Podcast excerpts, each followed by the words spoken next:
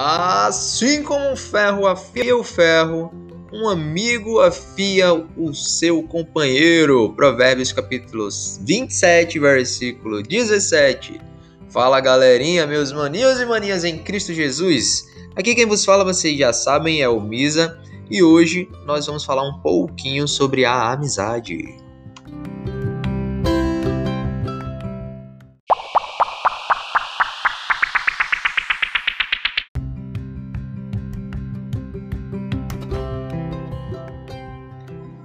Quem não tem amigos, na é verdade? Bom, a amizade é uma das bênçãos mais especiais que Deus nos proporciona enquanto seres humanos e pessoas sociais. O próprio Jesus tinha amigos, então daí a gente atira que a amizade é algo bem valioso na vida de qualquer pessoa. Na verdade, os benefícios de uma boa amizade são até comprovados cientificamente. E em Provérbios capítulo 27, versículo 17, o sábio Salomão nos ensina que um amigo vai moldando, aconselhando e ensinando o outro. É, essa é uma das principais funções da verdadeira amizade, não é isso? E enquanto cristãos e manifestantes do reino dos céus aqui na terra, a coisa fica ainda mais séria, ainda mais intensa. Os amigos devem auxiliar um ao outro para que fiquem mais preparados para enfrentar as dificuldades do mundo. Desde a troca de ideias, compartilhamento de, experiências, um amigo vai encorajando o outro ao longo da sua jornada. A Bíblia nos revela, além de inúmeros exemplos de amizades sinceras e verdadeiras, diversos conselhos sobre a importância dos amigos. Mas hoje eu não quero me prender ao sentido geral da amizade, mas quero falar sobre o que nós fazemos quando um amigo se afasta de Deus. Qual é a nossa postura? O que nós fazemos nessa situação? Será que nós estendemos a mão para levantar o amigo caído ou para apedrejá-lo? Em Provérbios capítulo 17, versículo 17, e no, vers... no capítulo 18, versículo 24, nós vemos que existem amigos mais fiéis, mais próximos, mais chegados até mesmo do que um irmão. O nosso Pai Celestial nos abençoa com uma família de sangue, pessoas que são a nossa base, o primeiro presente que Deus nos dá. Pois bem, os amigos são a nossa segunda família. O Senhor coloca em nossas vidas pessoas que vão nos ajudar em nossa jornada e que nós também devemos ajudá-las na jornada delas. A amizade verdadeira faz com que pessoas de famílias que muitas vezes são completamente diferentes se tornem irmãos. E aí, nos perrengues mais complicados da vida, o laço de amizade se torna tão forte quanto os laços de sangue.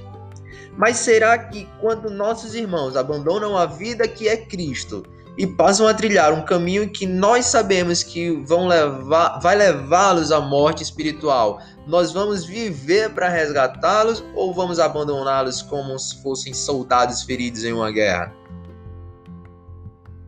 Vale lembrar que a amizade foi criada por Deus e o amor existente no laço de amizade também reflete o amor de Jesus. E, só para lembrar, Jesus nos chama de amigo. Ele nos protege, nos ajuda, nos exorta e nos auxilia a nos aproximarmos do Pai. E se é o nosso dever refletir o amor de Jesus no mundo, como podemos abandonar um amigo que se enfraqueceu na árdua jornada? Por acaso o nosso fiel e nosso melhor amigo que é Jesus Cristo desistiu da gente? E olha que nós também fraquejamos bastante, não é mesmo? É só dar uma lida em Eclesiastes capítulo 4, versículo 10 que nós vamos ver que se um cair, o amigo pode ajudá-lo a levantar-se, mas pobre do homem que cai e não tem quem o ajude a se levantar. E aí, que tipo de amigo você é? Será que você já desistiu daquele seu amigo ou daquela sua amiga que saiu da igreja e foi para o mundão? Ou será que você se afastou dessa pessoa e decidiu viver sua vida só entre você e Deus e as pessoas que estão na mesma comunidade que você, sem se importar com o futuro desse que talvez você hoje diga que era passado, não é mais um amigo ou uma amiga. Em Provérbios capítulo 27, nos versículos 5 ao 6, nós vemos que o bom amigo se preocupa com o bem de seu amigo. Ele não mente para o seu amigo, mas ele diz a verdade mesmo quando dói. Não tem medo de repreender para salvar um amigo. Jesus nos exorta e nos corrige quando precisamos. E nós devemos pedir sabedoria a Deus para que ele nos ajude a exortar também os nossos amigos.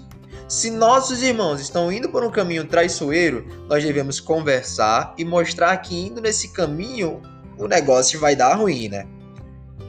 Aí você chega para mim e fala: Ah, Misa, mas você não conhece meu amigo, ele não me ouve. E aí eu lhe pergunto: E daí? O seu dever é nunca desistir dele. João capítulo 15, dos versículos 12 e 13, a gente vê que é basicamente a grande resposta sobre qual deve ser a nossa postura em nossas amizades. Dar a vida por nossos amigos, como Cristo, o nosso melhor amigo, também o fez por nós.